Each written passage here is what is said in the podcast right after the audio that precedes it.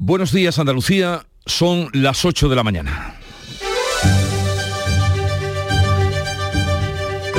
En Canal Sur Radio, La mañana de Andalucía con Jesús Vigorra.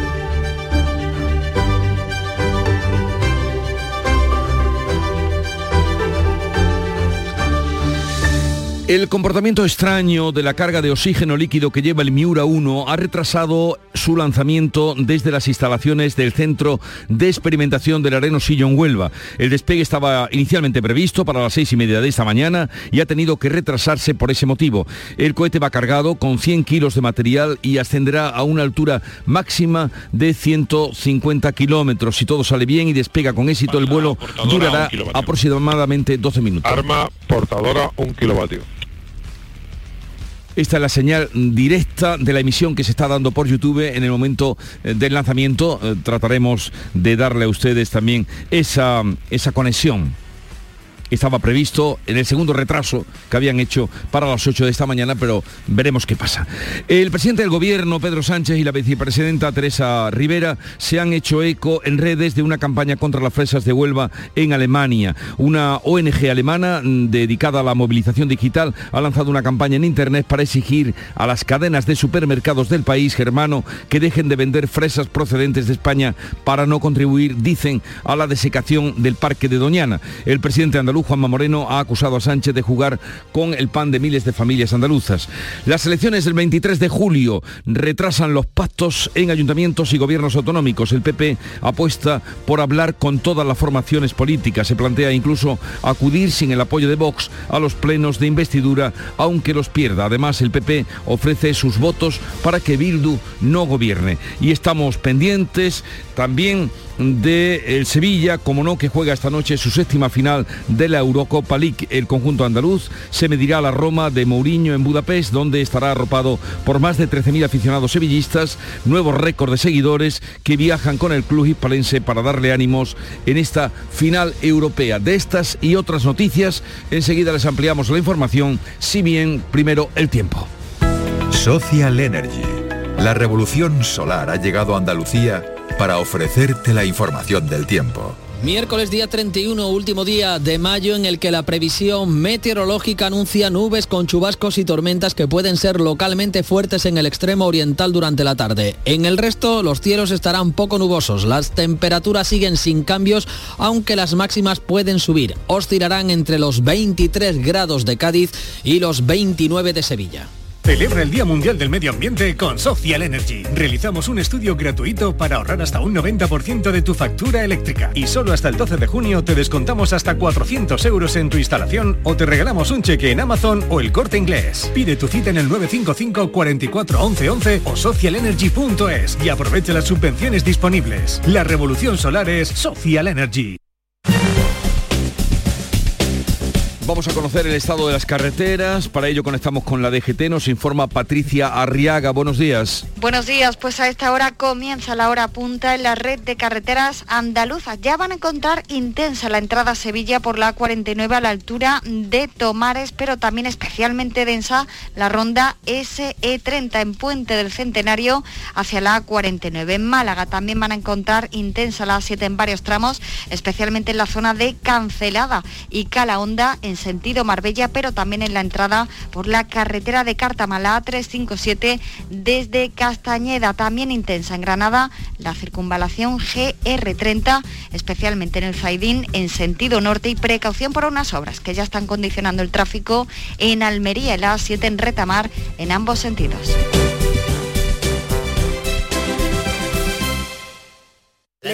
Nunca más camping Quiero pillar los 15 millones y nosotros pillar los 10. Tengo una nueva ilusión. Esta es la mariposa que me ronda el cora corazón.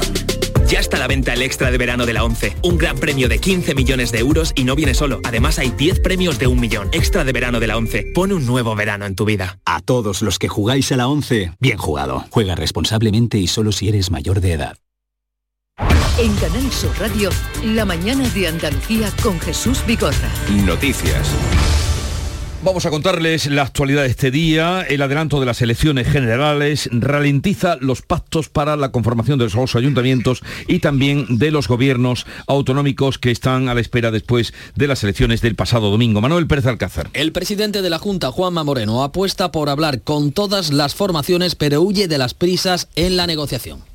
Y por tanto yo creo que no tenemos que tener ningún tipo de ansiedad ni ningún tipo de prisas a la hora de establecer esas relaciones, digamos, de diálogo con Vox y con otras fuerzas políticas, porque hay que recordar que las municipales estamos hablando en Jaén, pues con un partido que se llama Jaén Merece Más, en Teruel en otro lado. O sea, esto hay muchas conversaciones multilaterales y yo creo que tenemos que ir con tranquilidad. Y después quiero recordar que hay muchos municipios que no necesitan, eh, digamos, un pacto de legislatura. El PP irá a las sesiones de investidura en los parlamentos autonómicos sin pactar con Vox, aunque las pierdan. No va a pasar en Cantabria, donde el presidente Revilla va a facilitar al PP la investidura para que no dependa de Vox. El PSOE también enfría relaciones con Bildu, al que no va a apoyar en la alcaldía de Pamplona, aunque ponga en peligro la investidura de la socialista Chivite como presidenta de Navarra. Arnaldo Otegui reclama las alcaldías de Pamplona y Vitoria y la Diputación de Guipúzcoa y advierte de esto al PSOE el valor del voto antifascista de Euskal Herria Bildu también será decisivo en las elecciones generales. Núñez Feijóo ofrece los votos del PP para que Bildu no gobierne. Los ayuntamientos se constituyen el 17 de junio y las asambleas autonómicas entre el 12 y el 14, aunque la investidura de los presidentes se puede retrasar hasta dos meses. Jaén merece más y la línea 100% son llaves de gobierno respectivamente para las alcaldías de Jaén y la Diputación de Cádiz. Plantean además sus exigencias. Nuria Durán. Jaén merece más es la clave para obtener la alcaldía de la única capital andaluza que no se ha garantizado el PP en las urnas. El concejal electo Manuel Carlos Vallejo asegura que van a analizar las posibilidades antes de decidir si dan su apoyo al PP o al PSOE, porque ambos han quedado empatados a 11 concejales. En Canal Sur Radio ha expuesto sus demandas intentar reclamar la deuda histórica, por llamarlo de alguna manera, a toda la, la administración. Es decir, nuestras infraestructuras no son las mismas infraestructuras que tienen las otras provincias, nuestros trenes no son los mismos trenes que tienen las otras provincias, seguimos perdiendo población. Juan Franco, líder de la formación de la línea 100%, ha sido uno de los alcaldes más votados de España. Sus resultados lo convierten en la llave para un pacto en la Diputación de Cádiz y también en la mancomunidad de municipios del campo de Gibraltar.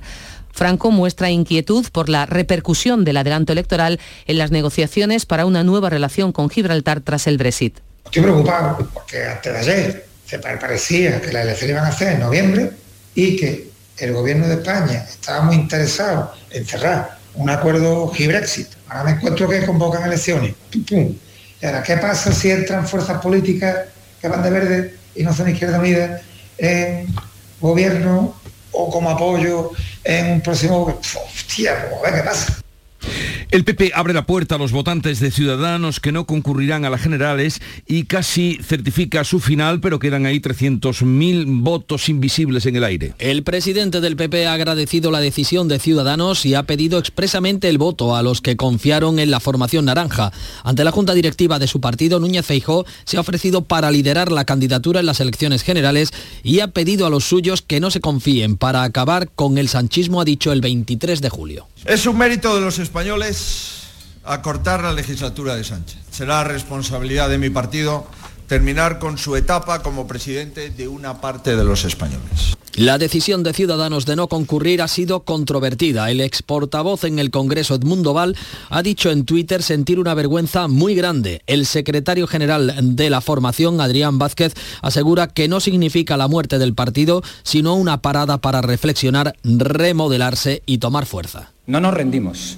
Sabemos que a día de hoy no hay espacio electoral, pero sí hay espacio político para las ideas de centro liberales. Nos ponemos a trabajar en un proyecto reforzado en el que seamos más atractivos electoralmente e iniciamos un proceso de rearme orgánico e intelectual. La actual vicepresidenta primera, Nadia Calviño, no va a concurrir en las listas del PSOE. Según un sondeo flash de IMOP para el Confidencial, el 60,7% de los encuestados valora bien o muy bien el adelanto electoral.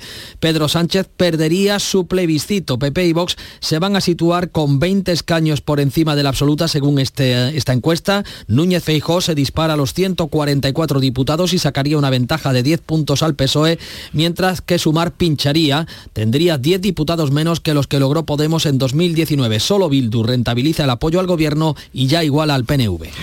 Y Yolanda Díaz, que registró finalmente Movimiento Sumar, con el que concurrirá a las próximas elecciones generales y pretende agrupar en nueve días a una quincena de organizaciones. El acuerdo más difícil sigue estando con Podemos. Pablo Iglesias ya ha dicho que no habrá tiempo para primarias. Hasta ahora, la principal reivindicación que ha venido siendo de los morados. Además, Yolanda Díaz se ha postulado para liderar el proyecto. Desde Andalucía, Podemos, Izquierda Unida y Más País consideran ineludible el acuerdo, aunque reconocen dificultades. Adelanta Andalucía de Teresa Rodríguez de momento no está en la ecuación. En Extremadura, el socialista Guillermo Fernández Vara da marcha atrás de lo que dijo el lunes y asegura ahora que tratará de formar gobierno. Después de que este lunes anunciara que dejaría la política, pese al empate en escaños con el PP, que con Vox suma mayoría absoluta, ahora dice su lista ha sido la más votada y hace esta reflexión. Quise asumir la responsabilidad porque además eh, quiero, si, si finalmente ocurriera eso, y que hay un cambio de gobierno en Extremadura y yo tengo que, y doy un paso atrás, quiero llevarme yo la responsabilidad de todo esto y no dejársela a nadie. Pero ahora lo que toca es lo que toca.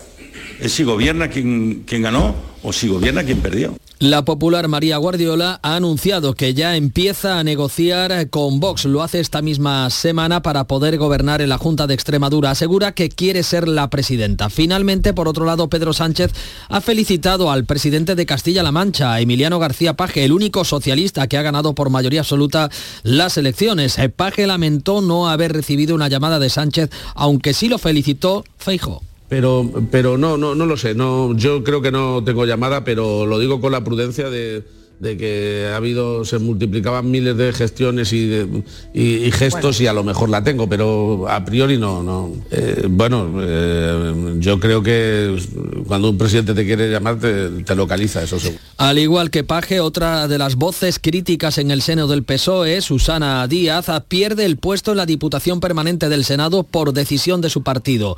Pierde, por tanto, sus atribuciones que incluyen sueldo y fuero. Sí que va a cobrar la cesantía. Y a todo esto, Per Aragonés haciendo, pues haciendo dotes, eh, eh, exhibición de dotes visionarias, da por hecho que el PSOE perderá la presidencia del gobierno en las próximas elecciones de julio. El presidente catalán de Esquerra Republicana, uno de los socios de investidura de Pedro Sánchez, llama a entenderse entre todas las fuerzas del conjunto soberanista.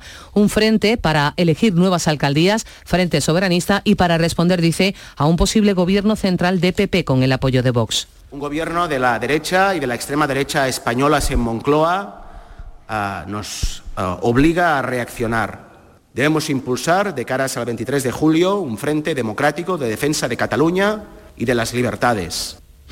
El secretario de organización del PSOE de Andalucía, Noel López, deja su cargo por la investigación judicial que le vincula con el secuestro de la concejala socialista de Marcena, la localidad granadina en la que él mismo fue alcalde. Noel López insiste en que no tiene vinculación alguna con el secuestro y que no está imputado en esta causa, pero se aparta temporalmente del cargo para no perjudicar los intereses del PSOE. El juzgado que investiga la causa ha le- elevado este caso al Tribunal Superior de Justicia de Andalucía por encontrar indicios de que López, que está aforado por ser parlamentario, la alcaldesa Berta Linares y el concejal de urbanismo de Maracena podrían estar implicados en el secuestro. El asunto ha marcado la reunión de la ejecutiva del PSOE andaluz de este martes, que ha elegido al senador Antonio Gutiérrez Limones como director del comité electoral en sustitución del dimitido No- Noel López. Y a todo esto, en el sumario, el autor del secuestro mm, da cuenta o dice que fue Noel López quien le convenció para que lo realizara. La presunta compra de votos de Mojácar implica a 11 personas. Una de ellas pudo beneficiar al PP y las otras 7 al PSOE. El sumario judicial de la supuesta compra de votos en Mojácar, Almería, revela que uno de los ocho detenidos está investigado en una pieza separada. Este habría beneficiado supuestamente al Partido Popular, mientras que los otros siete lo habrían hecho con el PSOE. La policía instruye diligencias también por el voto por correo. El juez ha remitido al decanato de los juzgados la denuncia del PSOE contra el PP de Mojácar por fraude en el voto. Habrá investigación en los próximos días, así como otro caso de supuesto fraude denunciado en este caso por el PSOE contra el PP en la también localidad almeriense de Carboneras. Ante la convocatoria de las próximas elecciones, la página web del voto por correo se colapsa en las primeras horas del plazo para solicitarlo. Hasta el próximo 13 de julio se puede solicitar, se espera un incremento eh, al coincidir con las vacaciones de muchos ciudadanos. Las solicitudes deberán formularse personalmente y con el documento nacional de identidad o en la web del Ministerio del Interior con certificado digital que ha colapsado en las primeras horas. El portavoz de Facua, Rubén Sánchez, solicita a la Junta Electoral que incluya a los viajes familiares entre los eventos de especial relevancia que eximen de participar en una mesa electoral. Celeridad en las citaciones para que haya plazo suficiente para que se pueda presentar una solicitud a la Junta Electoral de Zona con la documentación oportuna y que la Junta Electoral de Zona tenga tiempo para pronunciarse, que no tengamos el problema del silencio que derive en incertidumbre el gobierno niega que las elecciones de julio vayan a afectar a la presidencia española de la Unión Europea, que como eh, saben arranca el próximo 1 de julio. Las votaciones en España serán solo tres semanas después de asumir el turno en Bruselas, pero el Ejecutivo asegura que el plan de trabajo se va a mantener aunque hubiera cambio de gobierno.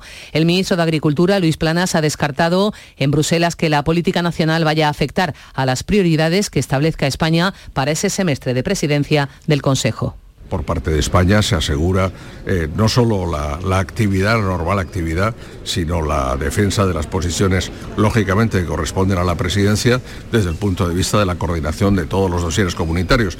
Y España está en condiciones de asegurar el normal funcionamiento de la presidencia rotatoria de la Unión Europea. El fiscal general del Estado adelanta al 8 de junio el Consejo Fiscal que adjudicará nuevas plazas en el Ministerio Público, entre ellas la Fiscalía de Memoria Democrática, a la que opta la exministra de Justicia y fiscal general Dolores Delgado. El pleno estaba previsto para el 19 de junio, pero solo unas horas después del adelanto electoral, el fiscal general ha decidido también adelantar la reunión del Consejo Fiscal para aprobar nueve nombramientos, entre ellos dos fiscalías de nueva creación, la de Derechos Humanos y Memoria Democrática y la de Delitos de Odio y Discriminación Álvaro García Ortiz resta importancia y asegura que solo le mueve distanciar los nombramientos de la cita con las urnas. Simplemente acelerar el proceso para que los trámites posteriores, eh, después hay una tramitación administrativa complejo, juras, tomas de posesión, posible presencia del Tribunal Supremo, se alejara lo más posible del periodo electoral. Claramente era simplemente esa intención, ninguna más. Por la Fiscalía de Memoria Democrática compiten la exministra Dolores Delgado y los fiscales Juan Calparsoro, Luis Ibáñez y Carlos Castresana. Este último fue el candidato español a fiscal jefe del Tribunal Penal Internacional hace dos años.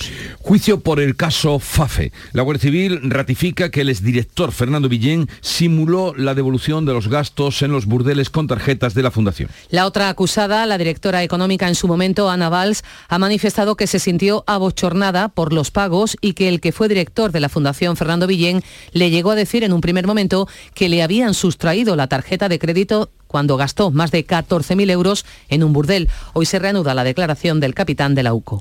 Los precios se moderan y bajan en mayo hasta un 3,2%, aunque la inflación subyacente sigue levemente por encima del 6, 6,1%. El IPC adelantado de mayo marca una caída de 9 décimas respecto a hace un año. Es el nivel más bajo desde julio de 2021. La bajada de los carburantes explicaría este descenso, sobre todo el diésel, 80 céntimos más barato que en mayo de 2022. La ministra de Asuntos Económicos, Nadia Calviño, valora unos datos después de que los precios de los alimentos hayan subido menos que el año pasado. Los datos de inflación de mayo confirman la eficacia de las medidas del Gobierno de los precios de los alimentos, la caída de los carburantes y posicionan a nuestro país como uno de los que tienen la inflación más baja de la Unión Europea. Sin embargo, la inflación subyacente, la que más preocupa porque excluye el precio de los alimentos elaborados y la energía, se sitúa en el 6,1%. El Euribor modera su subida, pero se acerca al 4% a tan solo un día de cerrar el mes, algo que no ocurría desde noviembre de 2008. Se sitúa de media en el 3,86% frente al 3,75% de abril. El encarecimiento va a ser más acusado para las hipotecas que se revisen anualmente con el valor del Euribor de mayo frente a las que se actualizan de manera semestral. Para una hipoteca variable media de 150.000 euros supondrá una subida en las cuotas mensuales de casi 280 euros. El Banco Central Europeo volverá a reunirse el próximo 15 de junio. Los analistas esperan que este organismo, presidido por Christine Lagarde, dicte un nuevo aumento del precio del dinero de otros 25 puntos básicos y uno más en julio. Consolidarían así el nivel del 4%. Consecuentemente, empujarían al Euribor a seguir subiendo. La Comisión Europea está dispuesta a distribuir 250 millones de euros para apoyar a los agricultores agricultores y ganaderos afectados por la sequía. El dinero procedente de la Reserva Agrícola de Crisis se destinaría a apoyar a los agricultores y ganaderos más afectados por eventos climáticos extremos como la sequía de España y Portugal y las inundaciones de Italia. Ha sido la respuesta a estos tres países en la reunión de ministros de Agricultura de los 27. Las lluvias de mayo no rompen la tendencia a la baja de los embalses andaluces que encadenan nueve semanas perdiendo agua pese a las tormentas de las últimas semanas. Se sitúan ya en el 25,8% de su capacidad. La cuenca del Guadalquivir consigue mantenerse como estaba en el 23,8%, aunque es la que presenta peor situación en todo el país. La Mediterránea andaluza sube al 34,3%, también mejora la de los ríos Tinto, Diel y Piedras en la provincia de Huelva, que están ya al 69%. Pedro Sánchez y su vicepresidenta Teresa Rivera se hacen eco en redes de una campaña en Alemania contra las fresas de Huelva. La asociación alemana Campact ha lanzado una campaña en Internet a la que se han ido sumando cientos de miles de ciudadanos. Exigen a las cadenas de supermercados del país, Alemania, que dejen de vender fresas procedentes de España para no contribuir, argumentan, a la desecación del Parque de Doñana. El negacionismo arruina nuestro medio ambiente y corre el riesgo de arruinar economías locales. Eso es lo que ha escrito Pedro Sánchez en Twitter. El presidente de la Junta acusa a Sánchez de jugar con el pan de miles de familias. La manipulación se les ha ido de las manos. Doñana se salva con más compromiso y menos demagogia. Es lo que apostilla Juanma Moreno en la misma red social. Y los agricultores del Bajo Guadalquivir se manifiestan hoy en Sevilla para pedir ayudas por la sequía. Pilar González. Convocados por la organización agraria COAC, piden ayudas urgentes por la sequía. Irán a pie desde la sede de la delegación del Gobierno, pasarán por la Confederación Hidrográfica y terminarán ante la Consejería de Agricultura. El secretario provincial de COA Sevilla, Ramón García, reclama un plan de choque para salvar a los agricultores de una zona especialmente afectada. Pero en particular el Bajo Guadalquivir, por las características de este tipo de tierra, pues están peor que en todo. La decisión ha sido salir y solicitar, bueno, solicitar ayudas diferentes a las otras ayudas que pueden venir a otras zonas. O sea, están en una situación que tienen que hacer frente a una serie de, de, de deudas, de, de créditos, y que no pueden, y no pueden. Los agricultores reclaman a la Junta y al Gobierno central ayudas económicas directas. Detenido en la localidad malagueña de Marbella un hombre por la muerte de una mujer que cayó desde un cuarto piso. María Ibáñez. El detenido de 43 años reconoció haber consumido drogas con la fallecida de 46 años en la madrugada del domingo y en un piso de la zona de las Albarizas, en Marbella. En torno a las 4 de la madrugada, la mujer cayó desde una de las ventanas por causas desconocidas y el hombre abandonó la vivienda sin avisar a emergencias. El lunes se personó con su abogado en la comisaría de Marbella y prestó declaración como testigo. Javier García es el portavoz de la Policía Nacional en Málaga. Tras caer en una serie de contradicciones, a juicio de los investigadores, unido a una serie de indicios recabados por la policía en la vivienda, el sospechoso resultó finalmente detenido por su presunta implicación en un delito de homicidio. Fuentes de la investigación aseguran que no existía relación sentimental entre ambos. Uno de los rostros más populares de Canal Sur Televisión, compañero Manu Sánchez, anuncia que tiene un cáncer y que se ve obligado, por tanto, a hacer un alto en su actividad para seguir el tratamiento. Lo ha hecho en otro de los programas de mayor audiencia en la tarde aquí ahora de Juan y Medio, con naturalidad y sin perder su estilo irónico.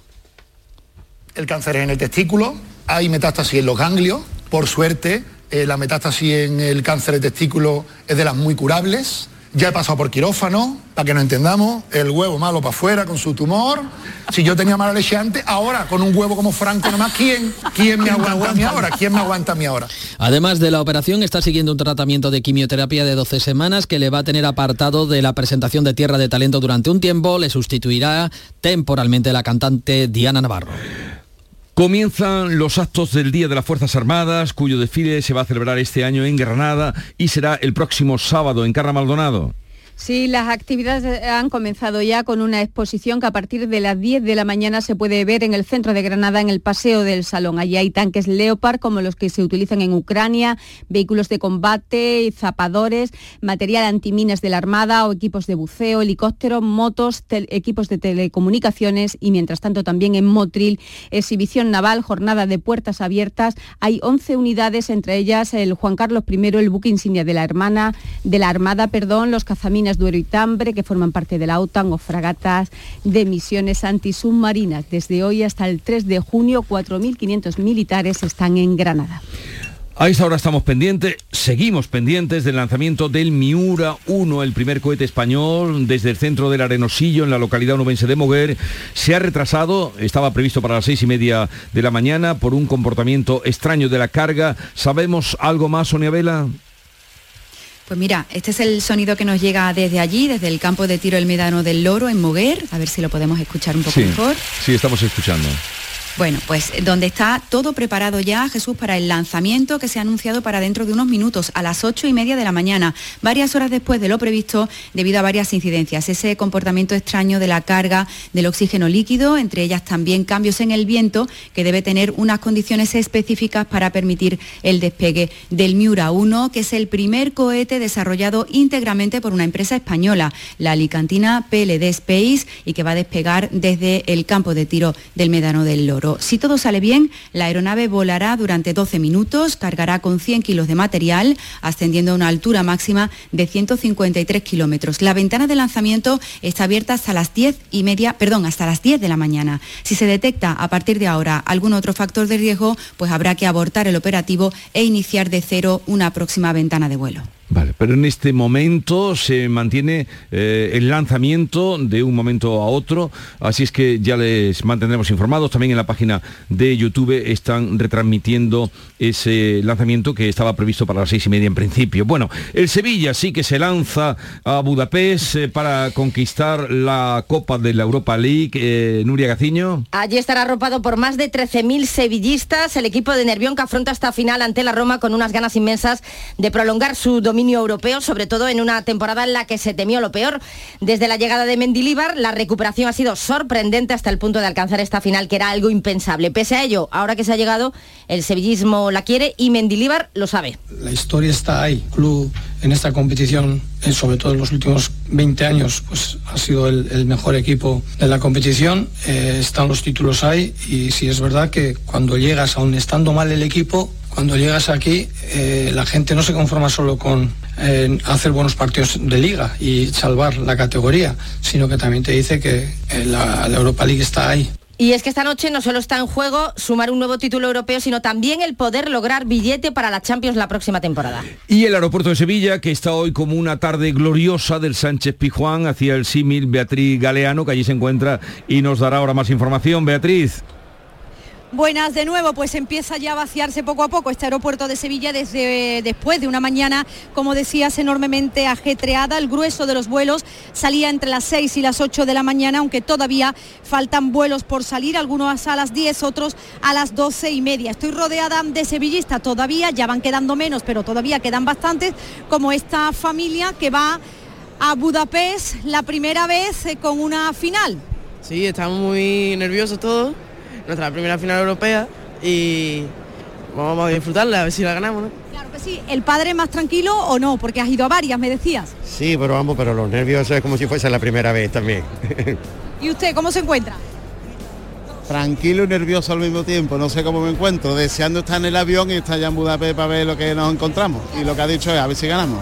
Les han retrasado un poquito el avión a esta familia, van a salir a las 11 de la mañana, está ocurriendo con algunos de los vuelos, lo habitual porque hoy han salido, están saliendo 23 vuelos charter desde el aeropuerto de Sevilla. Primera hora había colas que prácticamente bordeaban esta enorme sala de salidas del aeropuerto donde hoy se vive, como decías tú también Jesús, una de esas jornadas de fiesta con una final europea otra vez con el Sevilla como protagonista pues feliz vuelo o vuelo tranquilo al menos para los miles de sevillistas que van a acudir a Budapest eh, para seguir allí el partido de esta noche eh, y ojalá la suerte les acompañe.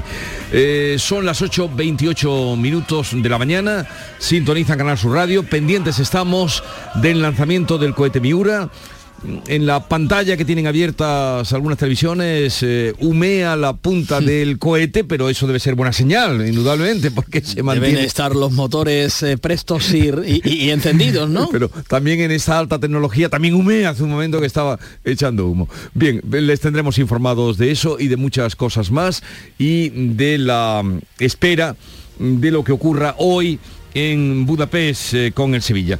Ahora vendrá la información local a las ocho y media, luego la tertulia de actualidad hoy con África Mateo, eh, con Alberto García Reyes y con Javier Chaparro. Seguimos.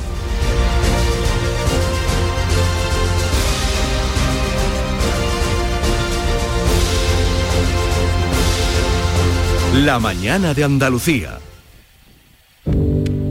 Ser jugador de la selección hace que todos los focos estén puestos en ti. Pero esos focos no deberían estar solo sobre nosotros, sino también sobre esos jóvenes que, junto a sus padres y abuelos, siguen haciendo de nuestro país el más rico del mundo. Alimentos de España, el país más rico del mundo.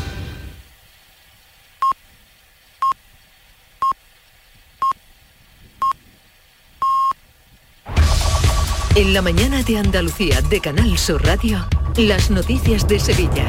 Con Pilar González. Buenos días, el Sevilla juega su séptima final de la Liga Europa esta noche y más de 13.000 sevillistas estarán en Budapest. Esta mañana, agricultores del Bajo Guadalquivir se manifiestan en la capital para pedir ayudas directas por la sequía. Se lo contamos enseguida, antes el tiempo. Tenemos hoy de nuevo nubes de evolución diurna, sin descartar algún chubasco ocasional en la sierra y por la tarde viento flojo, suben las temperaturas. La máxima prevista es de 27 grados en Morón, 28 en Lebrija y Écija, 29 en Sevilla. A esta hora 18 grados en la capital. Atención Sevilla. El mundo del automóvil en Sevilla tiene nombre propio. Grupo Berrocar. Más de 30 años en el sector. Un gran stock de turismos y furgonetas en alquiler y un amplio abanico de vehículos en venta con una de las mejores garantías. Búscanos en grupoberrocar.com y en nuestros puntos de venta y alquiler en Sevilla y provincia. Grupo Berrocar. Tu confianza, nuestro motor. Cinco océanos, lo mejor en congelados. Hasta el 13 de junio, en 5 océanos Sevilla, pechuga de pollo a 4,80 el kilo y rodaja de merluza a 6,95 el kilo. Variedad, calidad y precio con la mejor atención. Pescados, mariscos, carnes, verduras, frutas. 5 océanos en Triana, Cerro del Águila, Pino Montano, Montequinto y Dos Hermanas.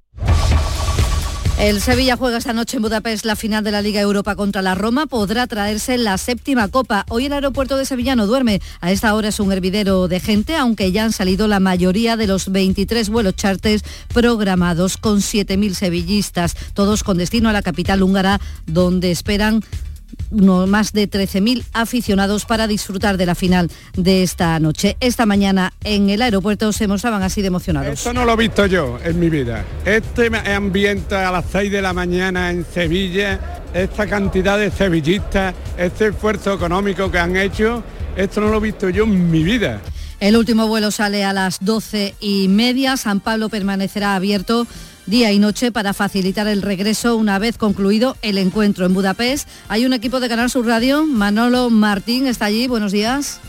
Hola Pilar, ¿qué tal? Muy buenos días. En unos minutos tiene programado el Sevilla el desayuno en su hotel de concentración aquí en Budapest. La plantilla descansará en las horas previas. No hay prevista ninguna salida. Tranquilidad en las inmediaciones del hotel sevillista que ya prepara la final de esta noche. Ayer el equipo entró en el Puskas Arena, un estadio donde hoy van a animar al conjunto sevillista más de 13.000 aficionados que van a ir llegando progresivamente a la capital húngara. En lo meramente deportivo, pendientes de Loïc Badé. Ayer el futbolista se retiró un poquito antes del entrenamiento, pero parece que no va a tener problemas para poder jugar esta noche ante el conjunto de Mourinho. Si no hay novedad, Bono va a estar en portería con Jesús Navas, Badé, y Teles en cobertura, Fernando Rakitic y Oliver Torres en el centro del campo, las bandas para Ocampos y Brian Hill con Enesiri arriba en la punta del ataque. Gracias Manolo, a disfrutar del partido. El ayuntamiento ha vallado ya la fuente de la Puerta de Jerez, escenario, como saben, de las celebraciones sevillistas. En laboral, a las 10 de la mañana, los agricultores de Bajo Guadalquivir se manifiestan por Sevilla parten de la delegación del Gobierno en la Plaza de España, pasan por la Confederación Hidrográfica y terminan ante la Consejería de Agricultura. Dice el secretario provincial de COA Sevilla, Ramón García, que necesitan un plan de choque para salvar a los agricultores, ayudas directas. Es que se pongan de acuerdo y que todas aquellas ayudas que se vayan a, dar, pues que estén bien, bien organizadas entre las dos administraciones y sobre todo que le den celeridad. El sector lo que necesita ya con urgencia es, es, circula, es circulante económico. Las redes sociales se han llenado de mensajes de apoyo al humorista de dos hermanas y presentador de Tierra de Talentos, Manu Sánchez, que ha revelado en el programa de Juan y Medio que tiene cáncer testicular. Ya le han operado, tiene ya tratamiento de quimioterapia y confiesa que tiene temor que vive de esta manera. Cuando uno coge un vuelo Madrid-Nueva York, cuando va por mitad del agua, por mucho que no te dé miedo volar, dice, ¿y si ahora para un motor? ¿Y si ahora falla? ¿Y si veo un mito por el ala? Al final hay momentos en los que es inevitable tener miedo, que si tengo miedo un montón, pero es que tengo un montón de cosas mucho más fuertes que el miedo, que se están comiendo el miedo con patata. Una niña de 10 años ha sido atropellada en la capital, en Sevilla Este, cuando cruzaba por un paso de peatones con sus padres y su hermana de 6 años. Está herida leve. El conductor de 51 años duplicaba la tasa de alcohol. No tiene carnet porque no ha superado el curso de reeducación vial y es que es reincidente. Le han retirado el carnet ya hasta tres veces. Hoy llega la primera hermandad del Rocío, castrense entrará sobre las 8 de la tarde por la avenida Juan Pablo II y además se retrasa la recuperación del servicio de tren Sevilla-Málaga por la falta de un material. Seguirá haciéndose en autobús un trayecto hasta el mes de julio.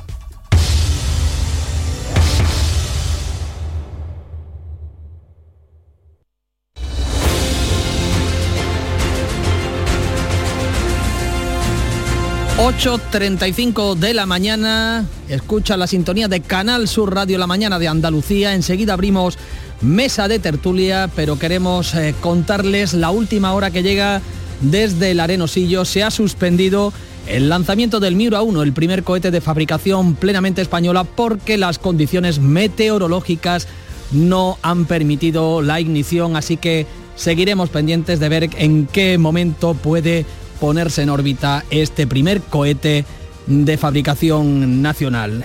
Enseguida debatimos de este y de otros asuntos de actualidad marcado por la política, marcados por la política, hoy con Alberto García Reyes, Javier Chaparro y África Mateo.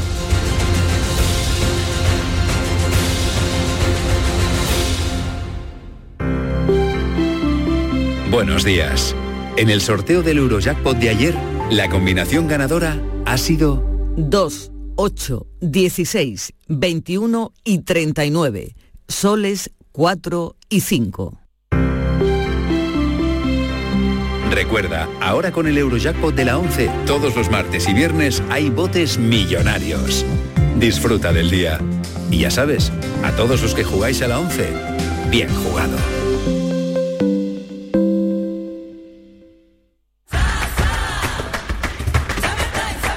Ya está aquí el verano, con sus playas infinitas, sus pueblos blancos y todo el tiempo del mundo para ti. Tiempo para hacer lo que tú quieras o no hacer nada de nada. Es tiempo de verano. Date una alegría. Ven Andalucía. Campaña financiada con fondos FEDER, Junta de Andalucía ser jugador de la selección hace que todos los focos estén puestos en ti. Pero esos focos no deberían estar solo sobre nosotros, sino también sobre esos jóvenes que, junto a sus padres y abuelos, siguen haciendo de nuestro país el más rico del mundo. Alimentos de España, el país más rico del mundo. Hace 150 años, Buda y Pest, separadas por el Danubio, se unieron en una sola la capital de Hungría es hoy una de las ciudades más bellas de Europa. Y en Budapest, el Sevilla busca su séptima UEFA Europa League ante la Roma de Mourinho. Este miércoles, desde las 7 y cuarto de la tarde, la redacción de deportes de Canal Sur Radio desde el Estadio Puskas Arena de Budapest en la gran jugada de la séptima. Más Andalucía, más Canal Sur Radio.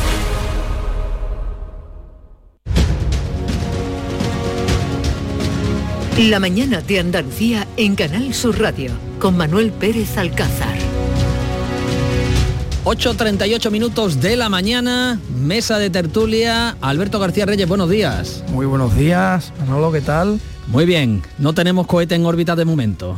Bueno, se ha retrasado por no sé qué cuestión técnica en la que yo me pierdo absolutamente, pero parece que sí, ¿no? Que en unos minutos... Yo creo que sí. Bueno, parece que hoy ya lo han eh, eh, retrasado por eh, la situación meteorológica, tendremos que esperar más adelante, pero bueno, imagino que sin problema, ¿no? Pondremos el cohete en órbita. Bueno, decían no sé qué del oxígeno, de, no sé, la verdad es que yo ya me pierdo con...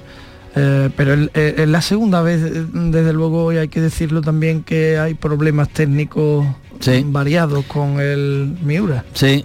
África Mateo, buenos días. Muy buenos días, ¿qué tal? ¿Tú de cohetes cómo andas? No sé, ya si supiéramos de eso, ¿verdad, Alberto? No estaríamos aquí. es que eso ya sería una locura. ¿no? Te advierto que yo en mi ventana del trabajo tengo enfrente un cohete, el cohete de la Expo. No, esto es lo máximo que puedo llegar a hablar de cohetes, lo que se ve desde mi ventana. Javier Chaparro, buenos días. Muy buenos días a todos, ¿qué tal? ¿Y, y desde Algeciras qué sabemos de cohetes? de cohete lo que sé yo me estaba acordando antes de la película Calabush de cómo ese cohete ascendió hacia el cielo no y salió mm un, arco iluminado, ¿no? Estoy segurísimo de que, de que el proyecto saldrá adelante, de que antes o después pues despegará ese cohete, ¿no? Y, de que alguna ventaja tiene que tener mi, mi querida Huelva de, ese factor, de, hecho, de ese hecho diferencial de no tener aeropuerto, ¿no? El no tener naves sobrevolando sus cielos le permite ser centro de la, de la, del área aeroespacial de, de Andalucía y junto con Doñana pues son, son dos joyitas que van a hacer van a ser una buena hermandad. Luego hablaremos de Doñana y de su relación con los cultivos, eh, pero bueno, eh, imagino que igual que el cohete de Elon Musk, que como multimillonario tiene sobrados recursos, también ha tenido que retrasarlo en numerosas ocasiones, el nuestro seguro, seguro que se pone en órbita de inmediato. Bueno, quería preguntaros, no sé si tenéis agenda o tenéis que trabajar el 23 de julio, lo digo por aquello de que os citen para mesa electoral. Tenemos que trabajar sí o sí, en un periódico, los, los que nos dedicamos a los periódicos, como todos los que estamos aquí, no, tenemos otra salida. África, Javier, ¿vosotros que tenéis previsto viaje o, o, estaréis al pie del cañón? Lo digo por si os citan para una mesa electoral. No, yo, en mi caso estaré, como dice Alberto, estaremos trabajando al, pie del cañón, tal y, como pasó el domingo pasado. Y nada, pero a ver si ya salimos de esta, de esta dinámica electoral. Y, no, afortunadamente no tenía previsto cogerme vacaciones en el mes de julio, así que no me viene mal del todo que, que haya elecciones en julio, la verdad. Parece que la opinión pública empieza a estar más preocupada por si le fastidian las vacaciones que por qué puede pasar en el resultado con las urnas el 23 de julio. Yo creo que por las dos cosas a la vez, ¿no? Eh, mm, la gente que tiene ganas de votar lo que sea, eh, se siente un poco contrariada por la fecha en la que se produce, sobre todo el que ya tenía previsto un viaje, un desplazamiento de algún tipo, es una anomalía clara que se, se, convoquen unas elecciones en pleno mes de julio, a finales del mes de julio, coincidiendo con un puente en muchas comunidades autónomas. De hecho, en Andalucía está prohibido. En Andalucía no se pueden convocar elecciones ni en julio ni en agosto. Hay una ley que, que, se eh, promovió en tiempos de Manuel Chávez como presidente de la Junta de Andalucía, porque decía ese, e, esa normativa andaluza yo estoy plenamente de acuerdo que eh, mm, para que la democracia sea plena hay que facilitar la movilización, es decir, hay que evitar la desmovilización. Y es evidente eh, con independencia de qué partido sea el que las convoca. ¿eh? Yo estoy hablando del hecho general. Es evidente que un 23 de julio hay mucha gente desplazada de su domicilio y muy, y muy lejos de su colegio electoral. Me parece esto, la verdad, bastante preocupante. Y, en buena parte de España con temperaturas eh, soporíferas, como para estar pendiente de acudir a una mesa electoral, ¿no? En, según qué horas del día. África. Bueno, yo creo que las circunstancias son excepcionales. Eh, la fecha no ha venido dada por un capricho. Yo creo que eh, después de lo que pasó el domingo, Pedro Sánchez tenía que tomar una decisión porque ya viene arrastrando una falta de entendimiento con sus socios de gobierno y lo que reflejó el domingo fue una falta de entendimiento también con, con sus electores o con la ciudadanía.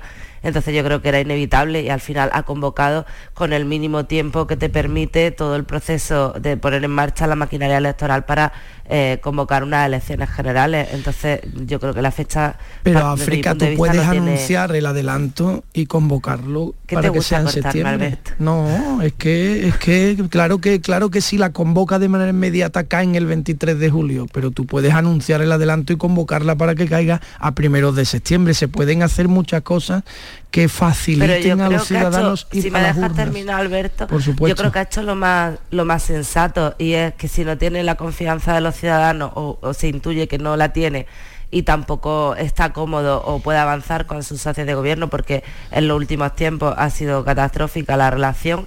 Lo más inteligente y lo más natural es convocar elecciones. De hecho, yo creo que si no la hubiese convocado le habrían estado criticando desde el día siguiente de las elecciones de que estaba ocupando un lugar que no le correspondía y que, que esperaba al mes de diciembre.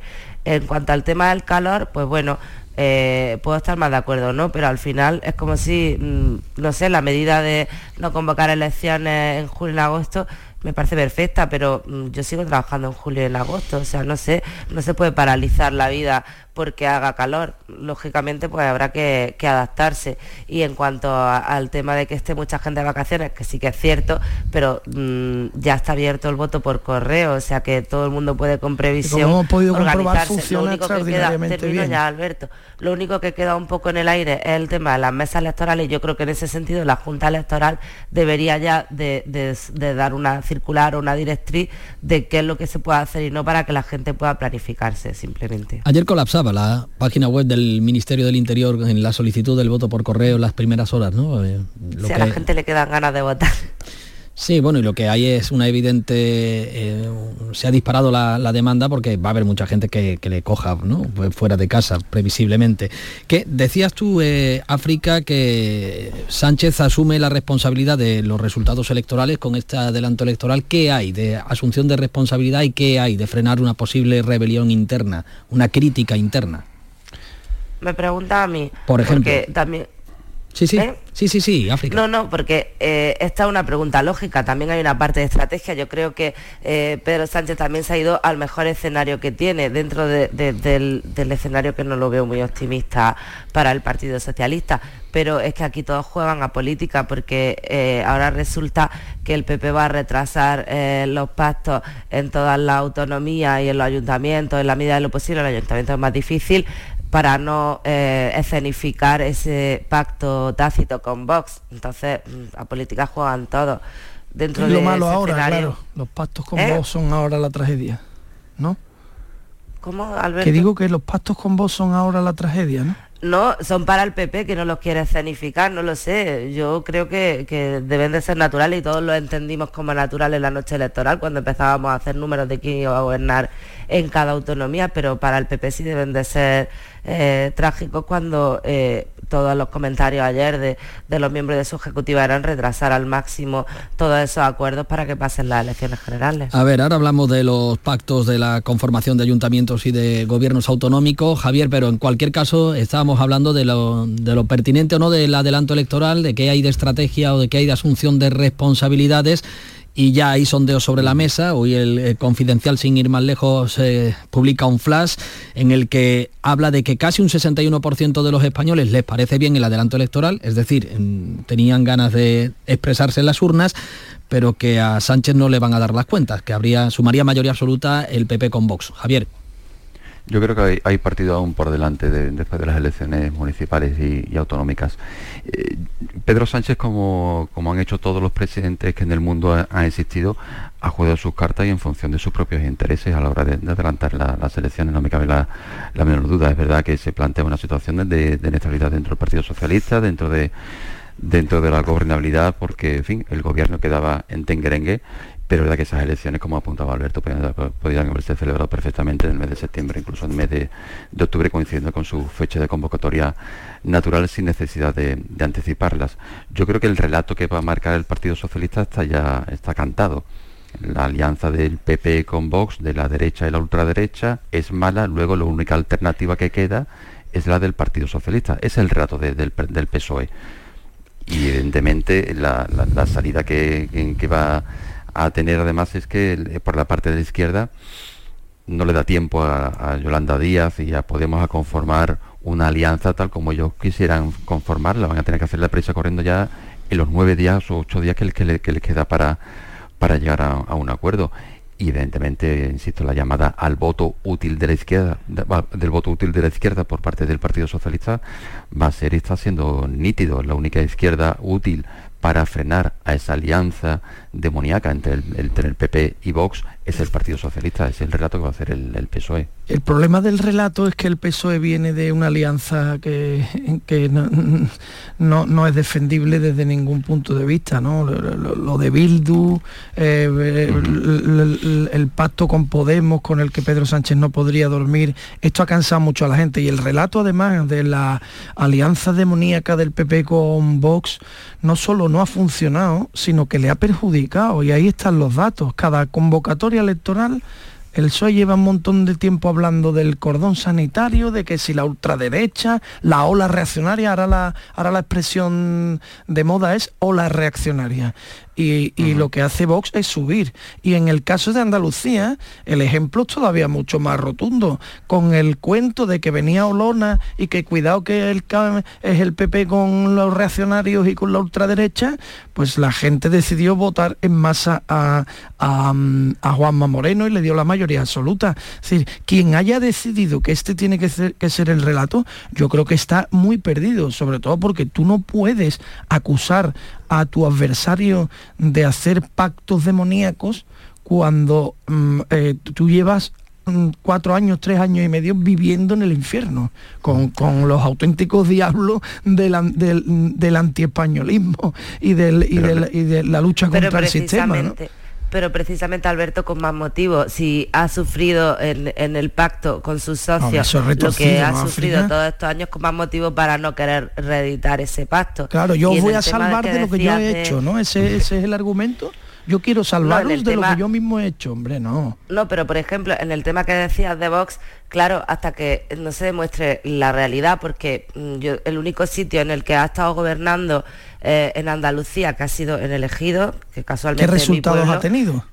Vox. Ha bajado, ha bajado después de gobernar. ¿Ha, bajado? ¿Cuánto ha bajado? de gobierno con el PP. es uno de los pocos. Ha perdido un concejal, pero bastantes votos. Pero ha mantenido, ha mantenido ¿Eh? una, posición de fortaleza, ¿no? De hecho. Sí, pero en, un partido que tiene una tendencia al alza, justo en el. ¿Y el PSOE cuánto ha sacado en, elegido? ¿Cuánto ha sacado? Es que vamos a contarlo todo, África. El PSOE. ¿Cuánto ha sacado el se ha quedado en lo mismo que lleva las tres últimas ah, elecciones, pues cinco concejales. ¿De qué le ha servido el discurso entonces en elegido el PSOE? No, pero lo que estaba diciéndote Alberto, que yo creo que no he sabido explicarme, es que donde Vox ya ha gobernado y ha demostrado lo que sabe hacer, eh, pierde, baja y sobre todo eh, lo de que pacten y luego no se entiendan que le pregunten al alcalde de elegido, que ha sacado mayoría absoluta ahora, lo que sufrió, lo que padeció en el pacto con Vox. Es que él eh, ha, repetido en reiteradas ocasiones durante las elecciones que no pactaría con Vox después de lo que ha, padecido. Pero, aquí, no estamos, aquí no estamos poniendo en, duda si Vox es, vamos a ver, Vox no ha gobernado, es evidente. No, hablaba de que se pacte y no, y luego se decida no hacerlo después de la eh, experiencia. Y, ya veremos qué pasa si se pacta, si no se pacta y si gobierna y si no gobierna. Aquí hablamos del relato. Y yo me pregunto, ¿por qué es tan demoníaco eh, el, pacto em, con, del PP con Vox? Eh, ¿Y por qué tiene que decirnos que es demoníaco? ¿Por qué tiene que decirnos eso quien viene de, de hacer alianzas con Bildu? Que lo está diciendo el PP. yo no lo estoy entendiendo. y con, Podemos, claro, que fíjate tú dónde está Podemos. Con todo lo bueno que Podemos y la gran campaña que ha hecho, sobre todo en Madrid, con las lonas y esto, mira que bien le ha salido a, Podemos. Porque claro, ahora viene el siguiente paso. Ahora viene el siguiente paso. Que es que no votamos bien que la gente no está, no está orientada. Los listos son ellos y todos los demás somos unos eh, poco menos que unos imbéciles que necesitamos su ayuda para poder elegir bien la papeleta, porque si no nos equivocaremos porque vaya tela la ola reaccionaria. Eh, esto, de esto está ya cansada la gente. ¿eh? No, no se puede tomar a la gente por tonta. Lo, lo que sí que parece es que ambos partidos, los dos partidos mayoritarios, el Partido Socialista y el PP, parece mm, que pretenden enfriar ahora mismo lo que es la política de pactos en, la conformación de eh, gobiernos autonómicos principalmente los ayuntamientos no lo pueden frenar porque, tienen quiere que la mayoría absoluta no una estrategia política lo digo, de la mayoría absoluta. lo digo no solamente por la intención o no del Partido Popular de formar gobiernos en solitario y no depender de Vox también el Partido Socialista ayer negó el respaldo a Bildu en la alcaldía de Pamplona lo que le puede cerrar la puerta, la puerta en el gobierno de Navarra. Mm, eh, es una manera también de alejar eh, el espectro de verse eh, en un pacto, retratado en un pacto con Bildu antes del 23 de julio. Ahora no le queda otra después de lo que ha ocurrido en esta campaña. Es que todo al final es estrategia. Javier. Sí, no, yo, creo que dentro de ese tema de retrasarlo las alianzas lo van a tener muy complicado, entre otras cosas, porque los ayuntamientos se constituyen el 17 de junio. Y ahí ya se Pero los ayuntamientos es más fácil, Javier. Sí, no, pero se tienen que conformar los, gobiernos municipales y, va a haber alianzas dentro de esa estrategia, dentro de ese relato que comentábamos antes, va a haber, va a tener que haber alianza entre el Partido Popular y Vox. Y, repetidamente el PSOE no me queda, no me queda la menor duda de que va, va a insistir en, en que eso es malo para la ciudadanía y que la, otra alternativa, la única alternativa que existe es la, del Partido Socialista.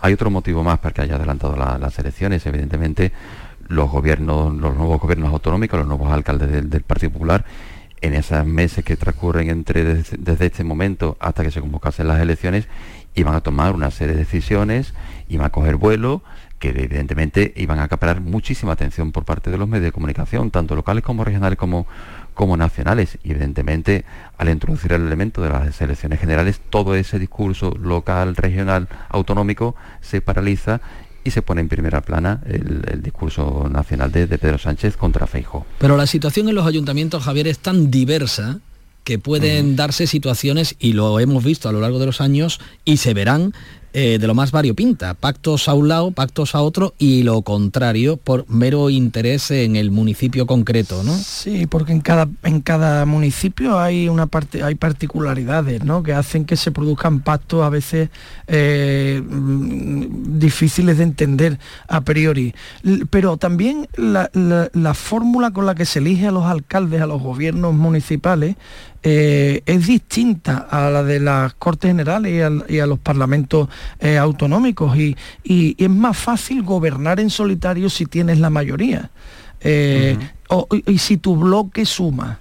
y ahí el PP lo tiene cómodo mucho, eh, sobre todo en el caso de Andalucía, en las grandes capitales, eh, salvo en el, en, el, en el caso de Jaén, en las demás capitales donde tiene mayoría relativa, que en este caso son Sevilla y Huelva, lo tiene cómodo porque no necesita Vox en el gobierno.